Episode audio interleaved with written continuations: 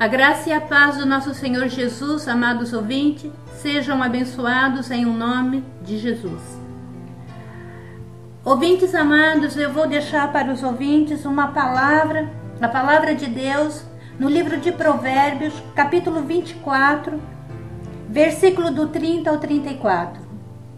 Passei pelo campo do preguiçoso e junto à vinha do homem, falta de entendimento Eis que tudo estava cheio de espinhos, a sua superfície coberta de urtigas e o seu muro de pedras em ruínas.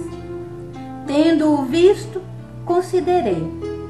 Vi e recebi a instrução. Um pouco para dormir, um pouco para tosquenejar, um pouco para encruzar os braços em repouso. Assim, sobreviverá a tua pobreza como um ladrão e a tua necessidade como um homem armado. Irmãos, veja, o salmista nos diz que enquanto passeava pelo campo, ele observou a vinha de um preguiçoso, e eis que tudo estava cheio de espinho.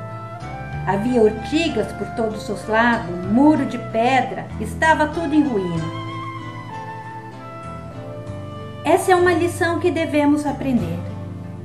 O indivíduo que gosta de dormir muito e está sempre em repouso será exaltado pela pobreza. O preguiçoso será exaltado pela pobreza repentina, assim como um ladrão chega armado. A pobreza ela faz com que nós temos aquilo que nos pertencia, que Deus preparou para nós, roubado. A preguiça é como um ladrão armado que vem tirar os nossos bens, que vem tirar as nossas conquistas. A preguiça, o resultado da preguiça é a pobreza repentina. Aqueles que se entregam à preguiça, seja física ou espiritual, têm a vida investida de problema e não produzem fruto nenhum. Os que têm preguiça espiritual não produzem fruto nenhum para Deus. Porque a defesa espiritual, que é o muro de pedra, que é Cristo, que é o Espírito Santo,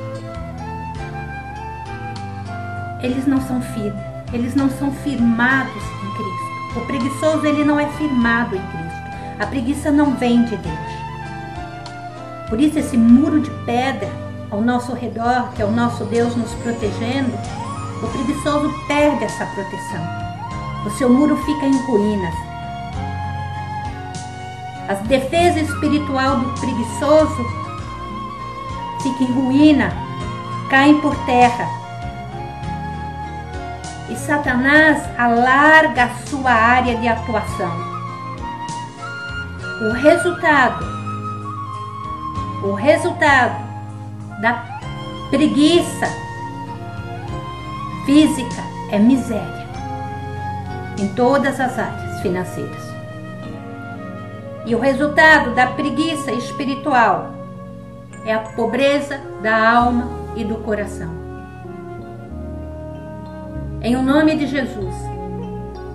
Oro que o Senhor Jesus abençoe a todos que estão ouvindo.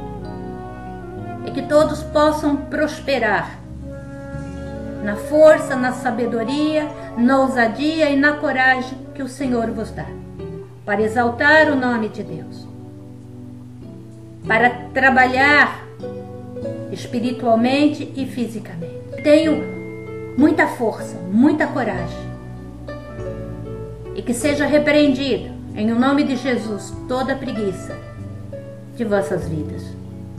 Em o nome de Jesus eu os abençoo